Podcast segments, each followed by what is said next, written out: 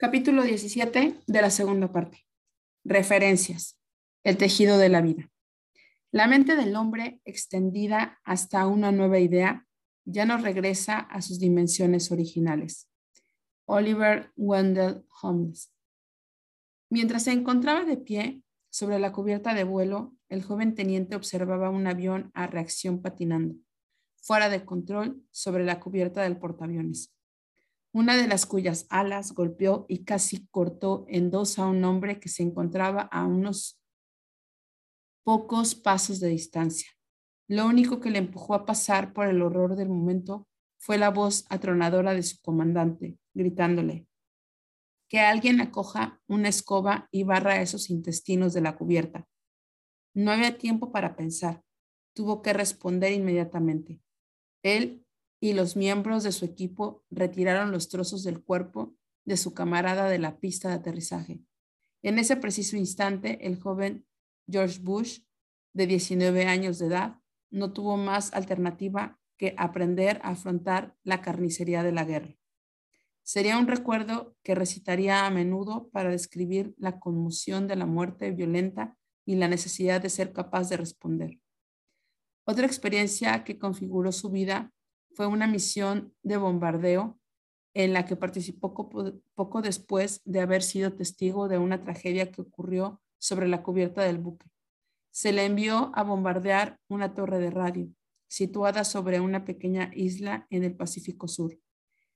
Chichinjima era un campo de prisioneros de guerra mandada por un oficial infame llamado Matoba, del que Bush y su tripulación sabían que había cometido brutales crímenes de guerra contra sus prisioneros, entre los que se incluían atrocidades tan increíbles como canibalizar a algunos de los hombres y poner sus restos en la sopa con que se alimentaba al resto de prisioneros para decirles después que todos habían comido carne humana. Cuando el joven George Bush se aproximó al objetivo, estaba absolutamente resuelto a, a a este loco, aislar a este loco destruyendo su único medio de comunicación, la torre de radio. Al tomar la trayectoria de vuelo para alzar las bombas, fue alcanzado por el enemigo. El humo llenó la cabina, pero él estaba decidido a alcanzar su objetivo. En los segundos finales se las arregló para soltar la bomba que dio en el blanco y destruyó la antena. Acto seguido, dio órdenes de lanzarse, hizo virar el aparato hacia el mar y cuando le llegó el turno, la acción no salió como estaba planeada. Su cuerpo chocó contra la cola del aparato, desgarrándole una parte del paracaídas y desollándole la cabeza. El paracaídas dañado solo funcionó parcialmente para contener su caída, pero él se soltó justo antes de caer al agua. Se esforzó por regresar a la superficie con la sangre zambulléndole de la cabeza herida y buscó a tientas su balsa salvavidas. La encontró, pero al subirse a ella se dio cuenta de que los contenedores de agua y alimentos habían quedado destruidos después del impacto con la cola del avión. Para empeorar las cosas, la corriente le fue arrastrando lentamente hacia la playa de la isla que acababa de bombardear. ¿Se imagina lo que le habrían hecho los enemigos? Su temor fue en aumento a medida que la balsa era arrastrada más y más cerca de la orilla. De pronto distinguió algo en el agua. Al principio creyó que solo era una cosa de su imaginación, pero luego se dio cuenta de que se trataba de un periscopio. Estaba a punto de convertirse en prisionero de los japoneses. Cuando el enorme submarino empezó a sumergir del agua delante de él, se dio cuenta de que se trataba del Finback, un submarino estadounidense. Fue rescatado, pero solo para tener que soportar mayores peligros. Inmediatamente después de recoger a Bush, el Finback se sumergió con rapidez cuando las lanchas sumergidas se aproximaron y empezaron a arrojar cargas de profundidad contra el submarino, que no pudo hacer otra cosa que permanecer totalmente inmóvil. La tripulación solo podía tener fe y rezar para que los explosivos no les destruyeran. George Bush no solo sobrevivió a esa experiencia, sino que también completó otras muchas misiones de bombardeo con éxito y regresó a casa como un héroe de guerra. Más tarde dijo que los días que pasó en el submarino fueron algunos de los más importantes de su vida. Días en los que empezó a pensar en el destino, en quién era él y por qué estaba sobre tierra, sobre la tierra. ¿Qué papel jugaron estas experiencias en configurar el carácter, la identidad y el destino de, George Bush? No cabe la menor duda de que construyeron el tejido del que se cortaron muchas de sus creencias y valores esenciales, el tejido que yo denomino experiencias de referencia. Y esas experiencias formarían parte de lo que les condujeron 40 años más tarde a convertirse en presidente de Estados Unidos. También ayudaron a moldear sus creencias y su sentido de la certidumbre de que el bien debe imponerse al mal. Le dieron el sentido de la confianza de que si se entregaba por completo a algo, y no abandonaba, obtendría los resultados deseados, incluso en contra de todas las posibilidades.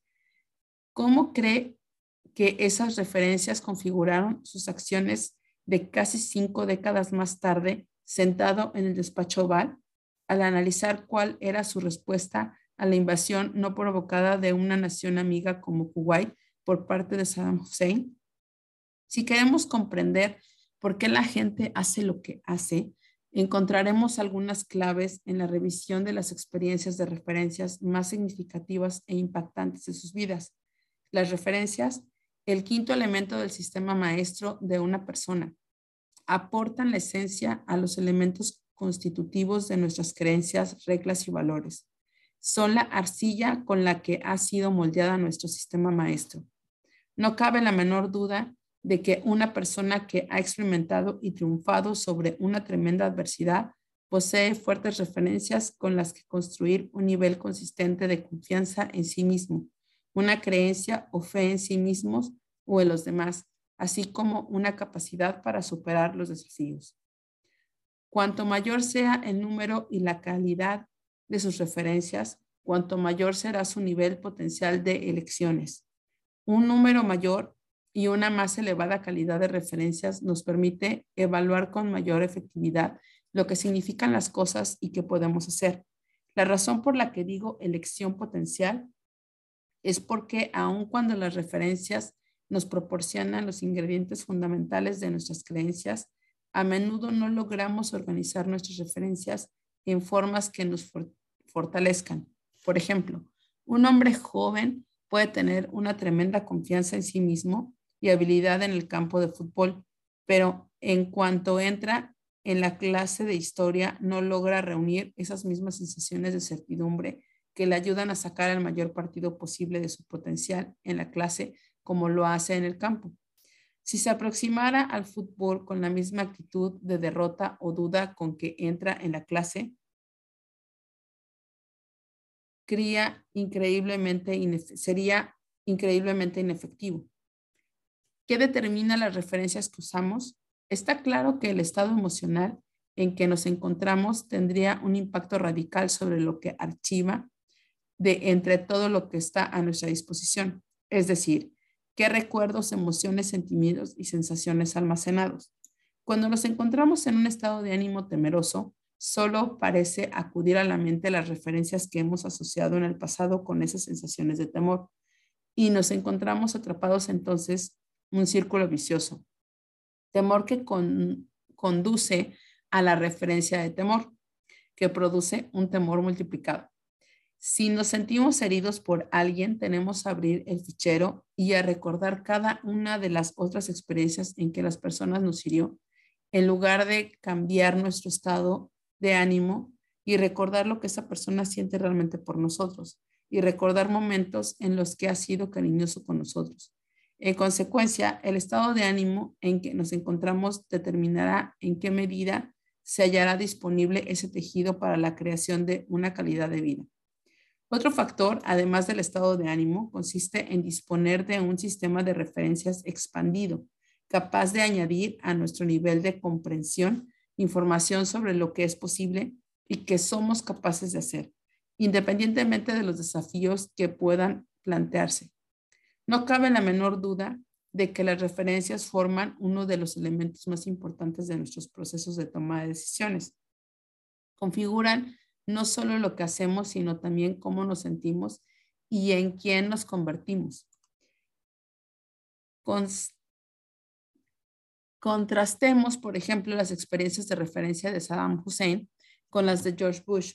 Sabemos que el padre de Saddam abusó físicamente de su hijo, que su tío le enseñó a alimentar rencor y a odiar a los señores ingleses, mientras Bush era recompensado por su heroísmo.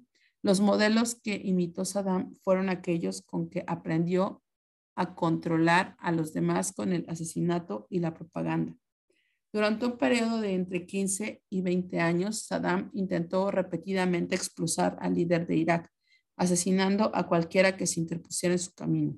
Como consecuencia de ello, no percibe los reveses como fracasos, al margen de los sangrientos que puedan ser. Ha terminado por convencerse de que siempre ganará a largo plazo. Y esa es una creencia que incluso le ha permitido sobrevivir a su derrota en la guerra del Golfo Pérsico. A la edad de 42 años, ya había eliminado a sus oponentes y se habían hecho y se había hecho con el control de Irak. Para muchos, Saddam es un monstruo y la gente se pregunta a menudo cómo pueden soportar los iraquíes. La respuesta es que los iraquíes perciben a Saddam como alguien que contribuyó a dar la vuelta a las cosas en su país, ayudó a proporcionar mejores casas, educación, etc.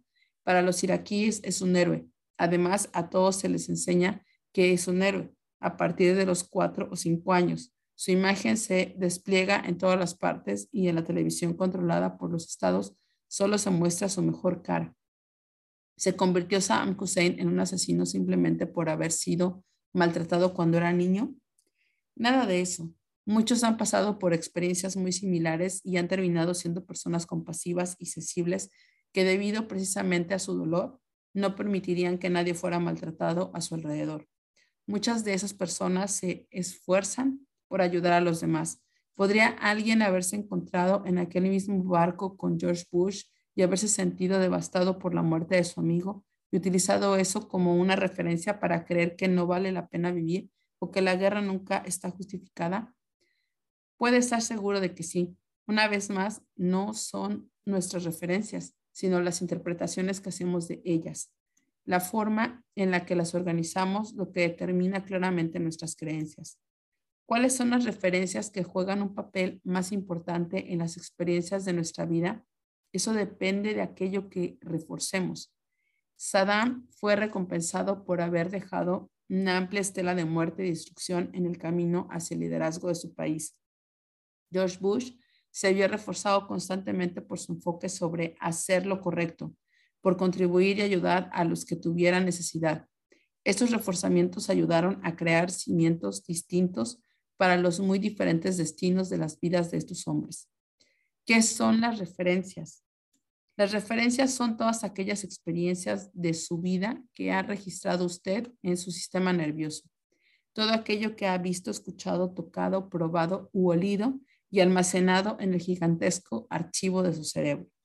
Algunas referencias las recogemos conscientemente y otras inconscientemente. Algunos Ah, resultan de experiencias que han tenido uno mismo, mientras que otras consisten en información que se ha escuchado a los demás. Todas sus referencias, al igual que suceden con toda experiencia humana, se han visto algo distorsionadas, difuminadas y generalizadas en el momento de registrarlas en el sistema nervioso. De hecho, también tenemos referencias para cosas que nunca han ocurrido. Cualquier cosa que haya imaginado alguna vez en su mente también queda almacenada en su cerebro como un recuerdo. Muchas de estas referencias se organizan para apoyar creencias y como ya vimos en el capítulo 4, una creencia no es más que un sentimiento de certidumbre cerca de lo que significa algo. Si cree usted ser inteligente es porque ha activado ciertas referencias para apoyar ese sentimiento de certidumbre. Quizá ha tenido usted la experiencia de superar con éxito desafíos mentales, como ser el primero en una prueba o dirigir bien un negocio. Todas estas experiencias de referencias actúan como patas de la mesa para apoyar la idea de que es usted inteligente. Dentro de nosotros disponemos de referencias suficientes para apoyar cualquier idea que deseemos, que tenemos confianza en nosotros mismos o que somos débiles, que nos preocupamos por los demás o que somos egoístas. La, clave consiste en expandir las referencias de que disponemos en nuestra vida. Busque conscientemente experiencias que expandan su sentido de quién es usted y qué es capaz de hacer y organice sus referencias de forma que le capaciten. El conocimiento del mundo solo se adquiere en el mundo y no en un armario. Lord Chesterfield. No hace mucho tiempo oí hablar de un hombre que encontró 35 dólares en una bolsa abandonada en una calle. Inmediatamente buscó al propietario y le devolvió el dinero. Todo aquel que se enteró de la historia quiso felicitar al hombre, pero éste se alejó de los medios de comunicación y se negó a dejarse firmar. Insistió una y otra vez en que devolver aquel dinero era lo correcto y lo único que podía hacer. Resultó que ese dinero constituía los ahorros de toda una vida de una mujer de 78 años y con ese acto el hombre le salvó profundamente su vida financiera, a pesar de lo cual se negó a recibir felicitaciones por ello. ¿Por qué? Sin lugar a dudas, las referencias de su pasado le habían ayudado a desarrollar la creencia de que ser premiado por lo que era evidentemente lo correcto sería algo totalmente inapropiado. No es que decidiera evitar el reconocimiento dejándose llevar por un capricho, sino que poseía un sentimiento de certidumbre que solo podía crear las referencias de su vida. Piense en sus propias referencias, tanto las que considera buenas como malas, e imagínelas como un rollo gigantesco de tela tejida a partir de sus experiencias, junto con los otros elementos de su sistema maestro, estado de ánimo, preguntas, valores y creencias. Corta un modelo de ese tejido que le permite tomar decisiones acerca de lo que hace con su vida. Dispone de un suministro inagotable de referencias que pueden ser diseñadas de cualquier forma que desee. Y cada día que usa, aumenta ese suministro. Una medida importante de la inteligencia de una persona es la forma en que utiliza su tejido de referencias. Confecciona con él una cortina tras la que ocultarse o teje una magnífica alfombra capaz de transportarle alturas inigualables. Profundiza conscientemente en su existencia de la vida y trae aquellos recuerdos que le capacitan más de una forma contundente. Como ya aprendió en el capítulo 4, una de las cosas más valiosas que hacen las referencias por nosotros consiste probablemente en que nos proporcionan un sentimiento de, incertidumbre. Sin eso viviríamos siempre llenos de dudas y rumores y no seríamos capaces de funcionar. Le perturbaría y de repente este libro le evitará alejándose en el aire y permanecería inmóvil a metro y medio del suelo delante de usted. La única razón por la que sentiría temor es porque no podría de ninguna referencia al respecto. No tendría ni la menor idea de cómo interpretar lo que eso pudiera significar. ¿Por qué razón un bebé mete la mano en un cenicero sucio, extrae una colilla de cigarro y se la lleva a la boca? ¿No será porque no conoce ninguna referencia que le diga que eso no es bueno para él? Claro que muchos adultos tampoco han logrado llegar a esa misma conclusión. Permítame volverle a preguntar, ¿cómo utiliza sus referencias? Las interpreta conscientemente de forma que le capaciten, que le apoyen la consecución de sus objetivos? ¿O acaso su cerebro conecta automáticamente con experiencias en las que no se vio usted apoyado y desarrolló creencias como todo el mundo quiere aprovecharse de mí? Cada vez que intento algo, alguien me derriba o no merezco ser amado. La forma en que utilicemos nuestras referencias determinará cómo nos sintamos porque el que una cosa sea buena o mala dependerá de con qué la compare. Cuando una mujer de negocios reserva una habitación en un hotel, el que la habitación le parezca agradable o no se basa en sus referencias pasadas. Le aseguro que si tomara a alguien del este de Europa y lo alojara en una habitación en el motel más sencillo de Estados Unidos, vería que a pesar de todo se siente entusiasmado creyendo que se trata de un alojamiento de lujo. A veces perdemos la perspectiva de que lo bueno y lo malo solo se basa en nuestros puntos de vista. Cita con el destino es uno de mis ambientes predilectos para el aprendizaje, porque a través de él soy capaz de observar cómo la gente utiliza sus referencias para configurar su comportamiento. Como parte de un amplio cuestionario que se rellena antes de empezar el seminario, los participantes incluyen cinco experiencias que hayan tenido la sensación de que han configurado sus vidas con ello. Comparten conmigo algunas de sus referencias más poderosas y a mí me asombra observar los muchos significados diferentes que obtienen de las mismas referencias. Algunas personas han sido violadas, maltratadas sexualmente, abandonadas, otras proceden de hogares deshechos o empobrecidos. A pesar de todo, unos interpretan estas experiencias de una forma que les ayuda a convertirse de que no vale la pena vivir, mientras que otros se motivan para estudiar, expandirse, crecer, compartir y ser más sensibles.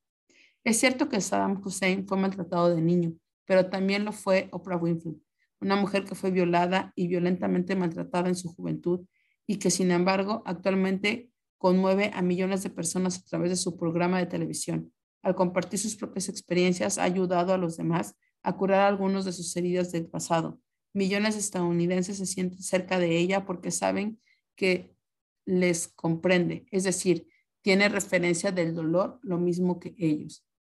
Nos elevamos mediante nuestros pensamientos y escalamos apoyándonos en la visión que tenemos de nosotros mismos. Horizon Steve Martin. Las referencias no se limitan a la experiencia real. Su imaginación también es una fuente continua de referencias. Se acuerda de Roger Bannister y la carrera de la milla en cuatro minutos. Nadie creía que fuera físicamente posible para el ser humano correr una milla en menos de cuatro minutos, a pesar de lo cual él creó su propio sentimiento de certidumbre por medio de referencias imaginadas. Se imaginó una y otra vez rompiendo la barrera de los cuatro minutos. Se escuchó y se imaginó rompiendo esa barrera hasta que no tardó en tener tantas patas de referencias que estuvo seguro de que alcanzaría el éxito, tan seguro como lo estaba otros de que conseguirían eso. Era una tarea imposible. Necesitamos recordar que nuestra imaginación es diez veces más potente que nuestra fuerza de voluntad. Como Bannister fue capaz de utilizar su imaginación a modo de patas que mantuviera su certidumbre, pudo producir un resultado que había alcanzado hasta entonces ningún otro ser humano en la historia. La imaginación liberada nos proporciona una sensación de certidumbre y una visión que va mucho más allá de limitaciones del pasado. Recientemente, el señor Akio Morita me envió su libro Made in Japan. In Japan. El señor Morita es el cofundador de la corporación Sony y un hombre increíblemente brillante. El destino de la Sony, como el de cualquier otro individuo, es el resultado de una serie de decisiones. En su libro, Morita desvela, de, sí, desvela que una de las decisiones más duras e importantes que tuvo que tomar fue rechazar una oferta de la Buloa Corporation para comprar un millón, no, cien mil de sus radios transistores en un momento en que su compañía ni siquiera lograba fabricar 10 mil unidades al mes. La cantidad de dinero que le ofrecieron fue 10 veces superior a la que valía su compañía en aquellos momentos, a pesar de lo cual, y tras una profunda consideración, rechazó la oferta. ¿Por qué? Simplemente porque Bulova quería poner su propio nombre en la radio. Se dio cuenta entonces de que aun cuando decir si daría a corto plazo un enorme empujón a su empresa, estaría contribuyendo a fomentar el nombre de Bulova en lugar del de Sony. Los ejecutivos de Bulova no podían creer que fuera capaz de rechazar su oferta. Él les dijo, dentro de 50 años el nombre de mi compañía será tan grande como el de la suya y sé que la radio que he creado va a ayudarnos a desarrollar ese nombre. Naturalmente, todos los socios de Morita creyeron que estaba loco. ¿Cómo fue capaz de crear este sentido de certidumbre que le permitió rechazar una oferta tan atractiva y provechosa? Se imaginó vívidamente el futuro de su empresa y creó referencias ahí donde antes no existían. Dirigió el enfoque de su atención y se imaginó sus objetivos con claridad y luego los apoyó con una fe absoluta y activa. En la actualidad, la Sony Corporation no solo es líder en la industria electrónica generando 27 millones de dólares al año, sino que también ha diversificado sus actividades invirtiendo en industrias tan lejanas como la cinematografía, adquiriendo Columbia and Three Star Picture y la discográfica adquiriendo la CBS Records y la Columbia House y alcanzando fama mundial por sus productos de calidad. Con fe puede uno aferrarse a su visión incluso en presencia de un aparente fracaso. Había ocurrido si Thomas, ¿Qué habría ocurrido si Thomas Edison hubiera abandonado después de su primer intento fallido de fabricar una bombilla eléctrica? Y si lo hubiera dejado después de 100 intentos, afortunadamente para todos nosotros, insistió, incluso después de miles de intentos, podría haber tomado cada uno de ellos como referencia que apoyara la creencia de que su invento no era factible. En lugar de eso, eligió utilizar cada intento fallido como una referencia para creer que cada vez se acercaba más y encontrara la solución. Recuerde que si se introduce en el pasado utilizando como guía su espejo retrovisor, lo que requiere es aprender de su pasado, no vivir en él y enfocar la atención sobre aquella cosa que le capacitan. La lectura alimenta su mente. Ni siquiera tiene por qué limitarse a sus propias experiencias personales como referencias. Puede tomar prestadas las referencias de otras personas. En esta época temprana de mi vida elegí enfocar mi atención sobre aquellos que lo habrían conseguido, sobre los que habían alcanzado éxito y contribuido y ejercido un impacto sobre la vida de los demás de una forma grandiosa. Y lo hice así, dedicándome a leer biografías de personas de éxito Aprendí de ese modo que al margen de la educación y a las circunstancias, cuando esas personas se aferraron a su sentido de certidumbre y contribuyeron a una forma consistente, terminaron por alcanzar el éxito. Utilicé sus referencias como propias y formé así la creencia esencial de que yo podía configurar realmente mi propio destino. Recuerda a mi amigo el capitán Gerald Coffey que fue prisionero de guerra en Vietnam durante más de siete años, buena parte de ese tiempo se lo pasó en confinamiento solitario. Una de las cosas que le permitieron conservar su sano juicio en momentos en el que el mundo exterior no le ofrecía ninguna referencia alegre fue enfocar la atención sobre su propio y rico mundo interno. De niño había memorizado varios poemas e historias que se repitió una y otra vez para crearse un ambiente diferente al que tenía que soportar día tras día. Usted no tiene que soportar ningún confinamiento en solitario para descubrir la belleza y el poder de cultivar un enorme tesoro lleno de colorido, compuesto por referencias imaginarias y procedentes de los recuerdos de otros. ¿Cómo hacerlo? Explorando la riqueza de la literatura, las historias, los mitos, la poesía y la música leer libros, ver películas y cintas de video, escuchar cintas grabadas, acudir a seminarios, hablar con gente y obtener nuevas ideas. Todas las referencias tienen poder y uno nunca sabe cuál de ellas puede cambiar toda su vida. El poder de leer un gran libro es que uno empieza con el autor. Durante esos momentos mágicos en que se encuentra inmerso en el bosque de Ander, se es William Shakespeare. Cuando se ha naufragado en la isla del tesoro, se es Robert Louis Stevenson. Cuando se comunica con la naturaleza en Walden Pond, se es como Henry David Thoreau. Se empieza a pensar como ellos pensaron y a sentir como ellos interior y a utilizar la imaginación como ellos lo harían. Sus referencias se convierten en las propias y unas las lleva consigo hasta mucho tiempo después de haberlas dado de vuelta a la última página. Ese es el poder de la literatura, de una buena obra de teatro, de música, y esa es la razón por la que estamos expandiendo constantemente nuestras referencias. Yo solía creer que asistir a una obra de teatro era una pérdida de tiempo. ¿Por qué? Porque las únicas obras de teatro a las que había asistido fueron representadas de forma muy pobre y a un ritmo dolorosamente lento. Pero un buen día, Becky y yo decidimos ir a ver el musical de Los Miserables. Jamás he visto, leído o escuchado nada que me haya conmovido tan profundamente. Desde entonces me he convertido en un gran adicto del gran teatro y cada vez que vamos a Nueva York, una de nuestras prioridades es ir al teatro. La imaginación es más importante que el conocimiento. Albert Einstein. Una de las creencias más exquisitas que desarrollé hace años y que me ayudaron a disfrutar de toda mi experiencia de la vida fue la idea de que no hay malas experiencias, sin que importe aquello por qué tenga que pasar en la vida.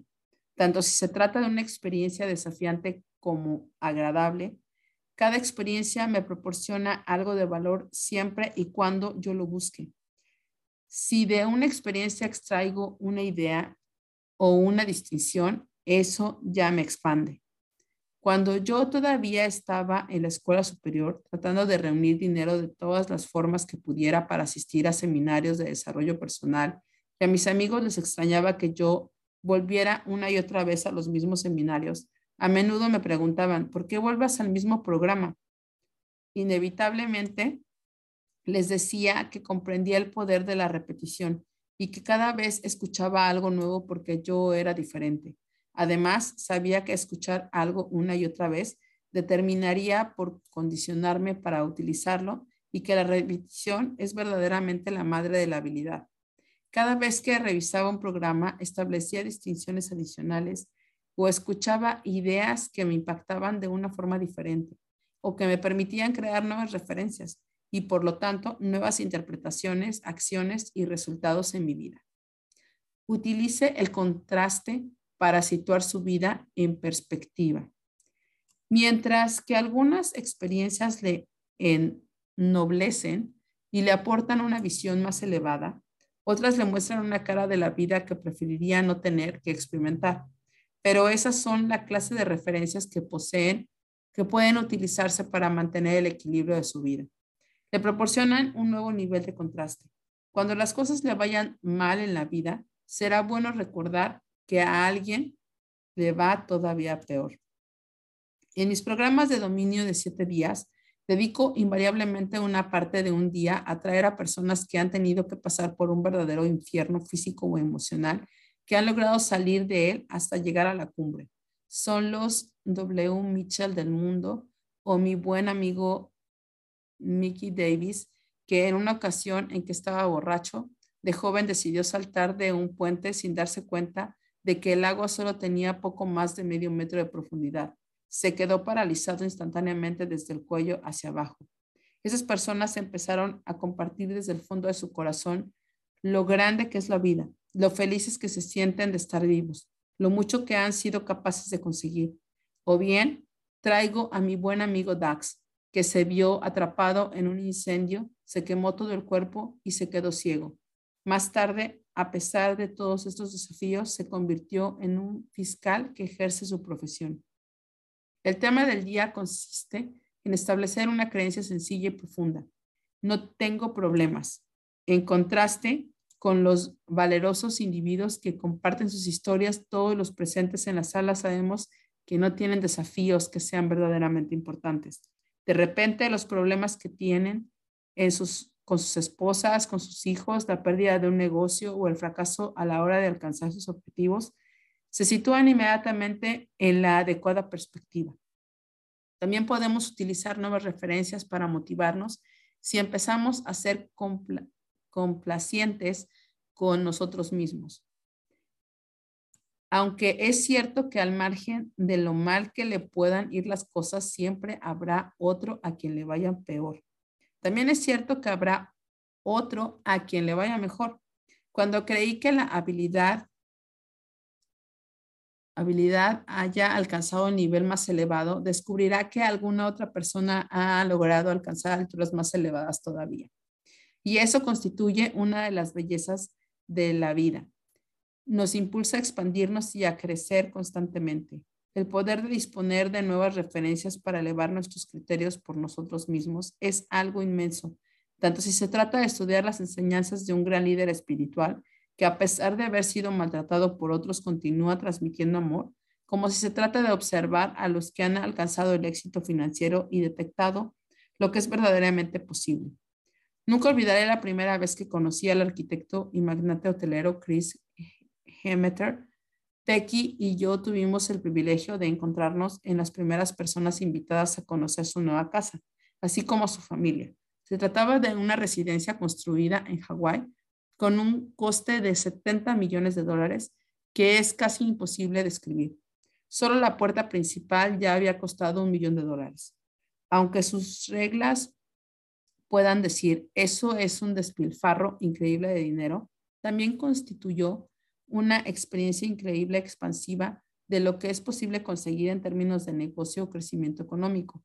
De repente, mi castillo de 4 millones de dólares quedó situado en su debida perspectiva, apenas si cubría el coste de la puerta de entrada y su escalera de mármol.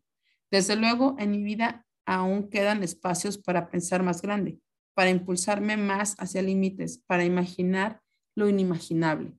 Lo mejor de conocer a Chris y a su esposa Patsy fue descubrir que se trata de personas increíblemente cálidas que utilizan su riqueza para crear un ambiente que les inspire de verdad.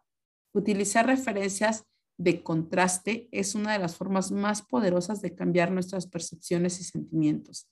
Si alguna vez empiezo a perder perspectiva porque tengo la sensación de estar trabajando demasiado, pienso en un hombre que asistió hace varios años a uno de mis seminarios. Era una persona cálida y gentil que desgraciadamente terminó por encontrarse en un lugar erróneo, en un momento equivocado. Un día, recién cumplido los 45 años, entró a una gasolinería donde había dos hombres que acababan de salir de la prisión. A partir de su breve experiencia de la libertad, esos hombres habían decidido que no se sentían cómodos con la vida en el exterior y urdieron un plan para volver a la prisión. Matarían a la primera persona que llegaría a la gasolinera. No importaba quién fuera, ni su edad, ni si era hombre o mujer. Simplemente matarían al siguiente ser humano que apareciera por ahí. Cuando ese hombre llegó a la gasolinería, se bajó del coche para entrar, llenar el depósito, la atacaron y le dieron una tal paliza que lo mataron. ¿Y ahora cree usted tener problemas? El hombre dejó detrás una esposa y cuatro hijos pequeños. Me sentí devastado por la historia. No podía creerlo. ¿Cómo puede encontrar su significado positivo a partir de una experiencia que no parece tener ningún sentido? No podía ni imaginarme que eso pudiera sucederle a un miembro de mi familia y lo que eso significa para mí. Seguía preguntándome qué podía hacer para ayudar. Llamé inmediatamente a su yoda y le ofrecí ayudarle como pudiera. Mi objetivo fundamental consistía en asegurarme que ella tratara de encontrar algún significado capacitador para sí misma y para sus hijos a partir de esta experiencia. Había resultado demasiado fácil utilizar esto como referencia para apoyar la idea de que no vale la pena vivir, de que la humanidad es malvada y destructiva, de que se pueden hacer cosas que se pueden hacer todas las cosas bien y sin embargo ver coartada la vida de raíz como una hoja de hierba. Así que, ¿para qué intentarlo? Le comuniqué a esa mujer la importancia que tenía para sus hijos el encontrar de algún modo en esta experiencia, aunque solo fuera el mínimo significado que pudiera capacitarles a algún nivel. Al preguntarle qué podía significar para ella esta experiencia, me expresó lo profundo que era su dolor, pero lo más importante, lo que había hecho que esta experiencia también tuviera un lado positivo, fue la increíble cantidad de amor, apoyo y atenciones que recibió en cuanto se publicó la historia en los periódicos. Recibió literalmente cientos de cartas y ofertas de apoyo de la gente de su comunidad, de personas pertenecientes a todos los ámbitos sociales. Me di cuenta entonces, me dijo, de que si yo creía que la gente era destructiva o que le ocurrió significativa o que lo ocurrido significaba que la vida era injusta, me destruiría a mí misma y a mis hijos. Así que aun cuando ahora siento un dolor incontenible, Sé que eso tiene que haber ocurrido por alguna razón. No dispongo de algún modo de apoyar mi creencia, solo es una cuestión de fe. Esta mujer encontró el valor para utilizar la fe como referencia definitiva, su disposición a confiar en que se tenía que haber una razón, aunque ella no la conociera. La liberó de la experiencia más dolorosa de, la de toda su vida y le dio poder. Qué mujer tan poderosa. Qué afortunados son sus hijos. A ellos les dijo, chicos, Quiero que os aferréis a toda esta gente y en todo el amor que nos están ofreciendo. La gente es realmente buena. Hay en el mundo unos pocos que son malos y hay que ayudarles, pero vuestro Padre siempre creyó en Dios y ahora se ha marchado a algún lugar mejor. Tuvo cosas que hacer mientras estuvo aquí y su tiempo se terminó, pero el nuestro no ha terminado y tenemos que aprovecharlo mientras aún estamos aquí. Tenemos que utilizar la muerte de vuestro Padre para recordar que debemos vivir cada día de la forma más intensa y no podemos pensar en haberle perdido, porque Él siempre estará con nosotros. Solo con el corazón puede verse correctamente. Lo esencial es invisible al ojo humano. Anthony Santis, y esto es del, del Principito. Es posible que los que parecen los peores días de nuestras vidas sean en realidad los más poderosos en términos de las lecciones que podemos aprender de ellos? Piense en una de las pobres experiencias que le haya ocurrido. Al considerarla ahora, ¿se le ocurre pensar en alguna forma en que haya ejercido un impacto positivo sobre su vida? Quizá fue despedido o engañado o se vio implicado en un accidente de coche, pero de esa experiencia obtuvo una nueva resolución y una nueva conciencia que le permitió crecer como persona y aumentar significativamente su capacidad para contribuir. Me doy cuenta de que algunas situaciones pueden ser más desafiantes que otras en lo que se refiere a encontrar algo bueno en ellas, pero a estas alturas del libro ya no es usted ningún no, novicio. Ha estado extendiendo su imaginación y reflexionando sus músculos de capacitación ha aprendido a controlar su estado de ánimo y a dirigir su enfoque planteando preguntas mejores. Si se le maltrató de niño, quizá esto le convirtió en una persona más sensible con respecto a los niños y le hizo tomar de decisiones de romper la cadena generacional de los maltratos. Si creció en un medio ambiente muy restrictivo, quizá eso le indujo a luchar por la libertad de los demás si tuvo la sensación de que nunca fue lo bastante amado, quizá se haya convertido ahora en alguien muy generoso en ese sentido. O quizás el acontecimiento horrible le hizo tomar nuevas decisiones, cambiar la dirección de su vida y en consecuencia de su destino. Quizá sus peores días fueron en realidad los mejores. Quizá proteste diciendo, no, Tony, hay en mi pasado algunas cosas que no tienen ningún sentido, que nunca, logra, nunca lograré superar y siempre me producirán dolor. Tiene toda la razón. Mientras siga convencido que se han aprovechado de usted o de que ha perdido algo que no recuperará jamás, seguirá sintiendo ese dolor. Pero recuerde que la pérdida es algo imaginario. Nada desaparece nunca en el universo, solo cambia de forma.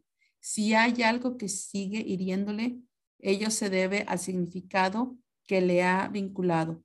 Quizá lo que necesite hacer es tener fe y decir, aunque no sé por qué sucedió esto, estoy dispuesto a confiar. Algún día, cuando el momento sea adecuado, lo comprenderé. Las referencias limitadas crean una vida limitada.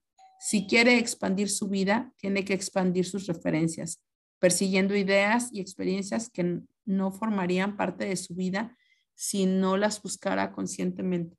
Recuerde que uno raramente se encuentra con una buena idea. Hay que buscarla activamente. Tenemos que buscar las ideas y experiencias capacitadoras. Un universo de ideas y experiencias.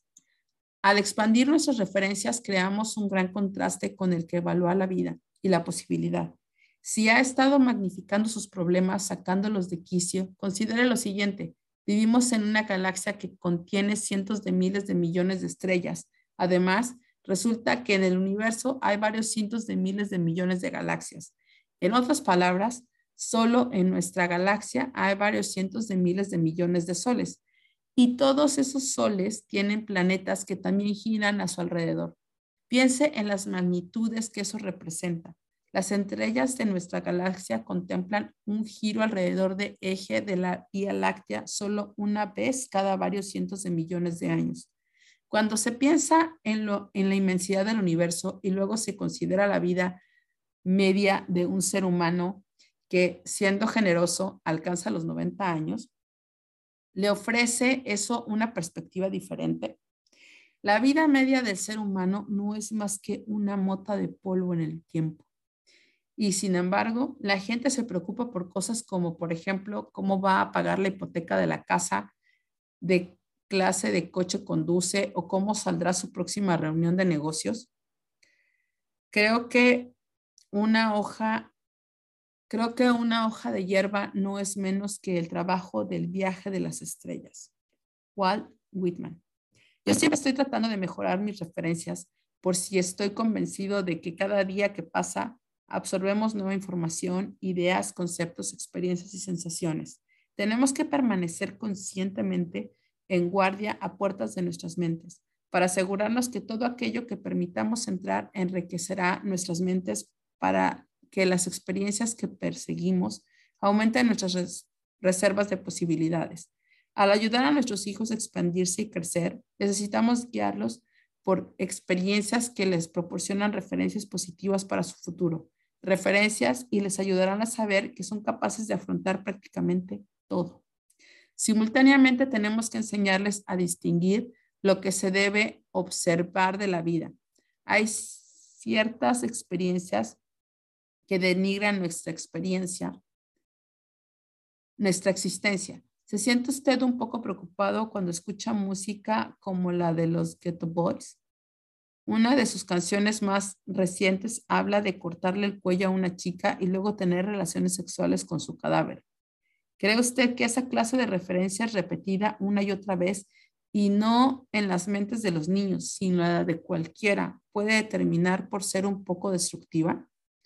No estoy diciendo que alguien haya escuchado eso y luego salga por ahí y lo haga. Afirmo que eso no es más que pura basura. ¿Significa eso que defendiendo la censura? No, en absoluta. En absoluto. Creo que una de las maravillas de la democracia es la libertad, pero también estoy convencido de que usted y yo, como líderes, tenemos el derecho y la responsabilidad de saber qué significan las referencias y cuál es el impacto que pueden tener sobre la calidad de nuestras vidas. Expansión, expansiones, sus referencias y su vida. Siempre podemos utilizar de una forma capacitadora aquello que tenga que ofrecer la vida, pero tenemos que hacerlo proactivamente. Las elecciones de que yo dispongo en mi vida proceden de una rica serie de experiencias de referencias que he perseguido consistentemente de una forma continuada. Cada día busco formas de expandirme. En mis 31 años de vida he condensado literalmente cientos de años de experiencia ¿Cómo puedo decir eso? El número de desafíos y experiencias enriquecedoras que tengo en un mes se halla bastante relacionado con 16 que la mayoría de la gente experimenta en un periodo de varios años. Una de las grandes formas de hacerlo y que inicié a la edad de 17 años fue a través de las ricas experiencias que proporcionan los libros. En una época muy temprana de mi vida desarrollé la creencia de que los líderes son lectores los libros pueden llevarte a otros países donde puedo conocer a personajes únicos como Abraham Lincoln o Ralph Waldo Emerson, a quienes puedo utilizar como mis entrenadores personales. También sabía que en las páginas de los libros podía encontrar las respuestas a prácticamente cualquier pregunta que me planteara. Esta amplitud de referencias que me han proporcionado cientos de libros me ha permitido disponer de incontables alternativas acerca de cómo puedo ayudar a la gente. He perseguido esas referencias porque me di cuenta de que si no alimentaba mi mente con el alimento que ésta anhelaba, tendría que conformarme con la clase de alimento intelectual enlatado que se encuentra en las noticias de la televisión o en las columnas de la opinión de los periódicos. Si esa es nuestra mayor fuente de información, entonces podemos esperar obtener los mismos resultados que obtienen todos los demás en la sociedad. La forma más poderosa de alcanzar una gran comprensión de la vida y de la gente, de ofrecernos a nosotros mismos el nivel de alternativas más elevado posible, consiste en exponernos a tantos tipos diferentes de referencias como nos sean posible. En mi juventud me sentí inspirado para buscar comprensión espiritual cuando me di cuenta de que solo había asistido a una iglesia y que solo me había visto expuesto a una filosofía religiosa durante la mayor parte de mi vida. En la escuela superior obtuve una beca en periodismo para asistir a un programa de dos semanas en la Universidad Estatal de Politécnica, California, en San Luis Obispo. Aquel domingo se nos encargó a todos que escribiéramos una historia sobre un servicio religioso. Al empezar a caminar por la localidad tratando de decidir hacia dónde dirigirnos, me encontré gravitando, casi sin darme cuenta, hacia la iglesia de mi confesión. Pero durante el trayecto escuché a varios de mis amigos hablando de la iglesia mormona ante la que acabamos de pasar y de lo horribles que oran aquellas personas. A mí, en cambio, me pareció que la lente no puede ser tan deplorable. Decidí que tenía que ver lo que ocurría. Así que pues asistí al servicio religioso y me di cuenta sí de que los mormones amaban a Dios tanto como yo. La única diferencia consistía en que ellos tenían unas pocas reglas ligeramente diferentes a las mías. De ese modo, yo comienzo mi odisea espiritual que se transformó en un ritual personal durante casi un año y medio. Durante los 18 y 19 años asistía dos o tres veces al mes a un tipo de culto totalmente diferente luterano, católico, bautista, episcopaliano, metodista, judío, budista, etc. Como resultado de ello, empecé a vivir un nivel más espiritual y apreciar las creencias espirituales de todas las personas. En consecuencia, y aunque yo no suscribiera sus reglas y percepciones particulares, disponía de una base de impresión y compasión mucho más amplia. Si desea expandir su vida, hágalo. Persiga algunas experiencias que no haya tenido antes aprenda técnicas de inversión y dedique a explorar el mundo submarino y descubra cómo es la vida y que es usted es un medio ambiente totalmente nuevo. Aprenda paracaidismo. Al estar sentado al borde de la plataforma de lanzamiento de un avión a 4.000 metros de altura, sabiendo que le va a deshacer durante un minuto completo a una velocidad de 180 kilómetros por hora, lanzarse de ese avión exige una fe absoluta. Y eso es algo que no se sabe hasta que se siente esa referencia. Vaya y aprenda a volar un helicóptero. Le aseguro que eso cambiará su vida para siempre. Tómese cuatro días de tiempo y acuda a una escuela de carrera de coches. Aprenderá más sobre límites y posibilidades de lo que puede imaginarse. Acuda una noche a un concierto sinfónico, si es algo que no hace habitualmente, o a un concierto de rock, si eso es lo que suele evitar su nivel de elección. Un día, espontáneamente, vaya a un hospital infantil durante las horas de visita. Conozca algunos extraños y cuente algunas historias. El desafío de desarrollar relaciones con otros y encontrar una forma de conmover sus vidas le cambiará para siempre. Quizás haya llegado el momento de sumergirse en otra cultura y ver el mundo a través de los ojos de otros. Quizás sea el momento de visitar Fiji y participar en una ceremonia de cava de los nativos o tomar parte de un programa de acompañamiento del Departamento de Policía Local, donde uno se sienta en la parte de atrás de un coche patrulla y se observa la comunidad donde se vive a través de los ojos de un policía. Recuerde que si queremos comprender y apreciar a la gente, una de las formas más poderosas consiste en compartir algunas de sus referencias. Quizás haya llegado el momento de volver a la escuela, de explorar el, el universo interno y de formar la biología y fisiología o de comprender mejor nuestra cultura a través del estudio de la sociología o la antropología. Recuerde que cualquier límite que tenga en la vida es probablemente el resultado de unas referencias limitadas.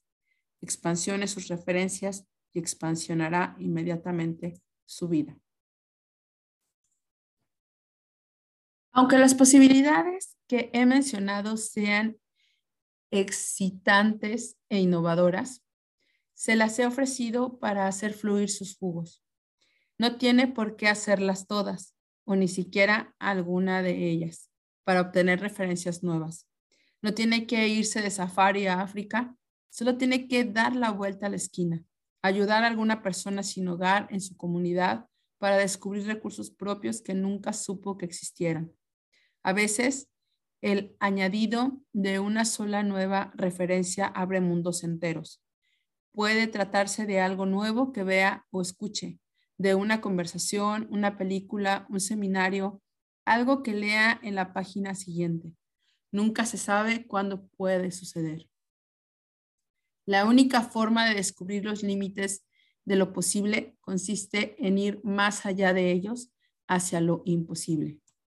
Arthur C. Clarke. Ahora hagamos un inventario de algunas de las referencias más poderosas que hayan configurado su vida. Tómese un momento y escriba cinco de las experiencias más poderosas que hayan configurado lo que es usted como persona.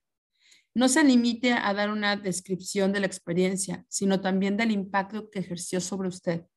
Si escribe algo que parezca haberle impactado negativamente, piense inmediatamente en otra interpretación de este acontecimiento, sin importar lo que necesite para ello.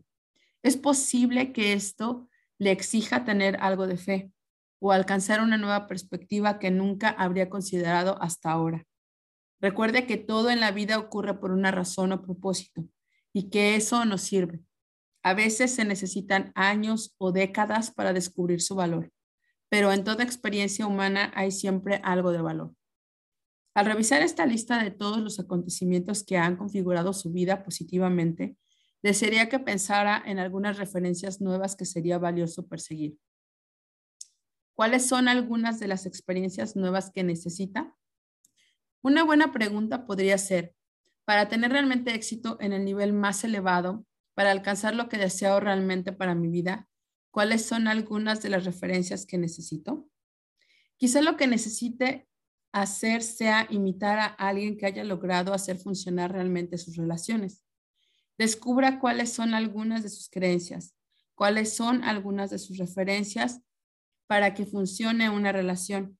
O quizá solo necesite buscar referencias que le hagan apreciar la vida más o que le hagan sentir que está construyendo. Ahora, piensa en tener algunas referencias divertidas. Quizá no las necesite, pero piensen algunas que sean entretenidas o que simplemente le hagan sentirse bien. Yo empecé a estudiar artes marciales porque sabía lo, lo increíble serie de estados de ánimos que sería capaz de proporcionarme la disciplina. Me gané mi cinturón negro en Taekwondo en ocho meses, estudiando directamente con el gran maestro John Ree e imitando su enfoque increíblemente intenso. Me di cuenta de que si pudiera experimentar el disciplinarme tan ferozmente en este ámbito de mi vida, esa referencia se derramaría sobre otros muchos ámbitos y así sucedió. ¿Qué más puede hacer usted? Una vez que haya redactado una lista de grandes referencias que adquirir, trace un límite de tiempo y póngale una fecha a cada una de ellas. Decida cuándo va a hacer cada una. ¿Cuándo va a aprender a hablar inglés, griego o japonés? ¿Cuándo irá a dar ese paseo en globo? ¿Cuándo irá al asilo de ancianos de su localidad y cantará villancicos? ¿Cuándo va a hacer algo insólito y nuevo? ¿Cuáles son algunas de las referencias que podía proporcionarle a su familia y que fueran muy valiosas? Quizá se trate de llevar a sus hijos al Instituto Smithsoniano o quizás algo tan sencillo como sentarse y hablar sobre las referencias que ya ha compartido la familia o reunirse con los abuelos y hablar sobre sus vidas y sobre lo que ellos han aprendido. ¿Cuántas experiencias valiosas tendrán esas personas de 70, 78 o 90 años para los que todavía somos jóvenes? Una de las referencias más poderosas que he compartido con mi familia es la de organizar cenas de Día de Acción de Gracias para los que no pueden o no quieren visitar los asilos. Nunca olvidaré la reacción de mi hijo más pequeño cuando tenía cuatro años de edad. Era la primera vez que Jairek participaba y fuimos a un parque en Oceanside, California. Encontramos a un hombre viejo que dormía en el suelo de un cuarto de baño sin puertas, tratando de cubrirse con ropas viejas que había encontrado en los cubos de basura. Mi hijo se maravilló al ver su barba tan larga y se sintió un poco asustado. Le entregué a Jairek la cesta llena de comida y, otras cosas útiles y le dije, anda, ve y dásela a ese hombre y deseale un feliz día de acción de gracias. Jairek se aproximó receloso al hombre. Entró en aquel cuarto de baño llevando una cesta que era casi tan grande como él y la dejó suavemente en el suelo. El hombre parecía como si tuviera, estuviera borracho o dormido. Jairek le tocó y dijo, feliz día de acción de gracias. De repente el hombre se levantó de un salto y agarró la mano de mi hijo. El corazón se le subió a la garganta y cuando ya me iba a lanzar hacia adelante, el hombre se llevó la mano de Yarek a los labios y se la besó. Luego le susurró en voz enroquecida, gracias por la ayuda. Vaya menuda referencia para un niño de cuatro años. Recuerde que son los momentos de nuestras vidas lo que nos configuran. Depende de nosotros el seguir y crear los momentos que nos revelarán y, nos, no, y no nos limitarán. Así que ahora levántese del banco y participe en el juego de la vida. Deje que su imaginación explore las posibilidades de todas las cosas que podría explorar y experimentar y empiece a hacerlo inmediatamente. ¿Qué nueva experiencia puede perseguir hoy mismo capaz de expansionar su vida? ¿En qué clase de persona se convertiría? Emprenda la acción y disfrute explorando las posibilidades. Descubra el cambio profundo que procede de capítulo 18, identidad, la clave para la expansión.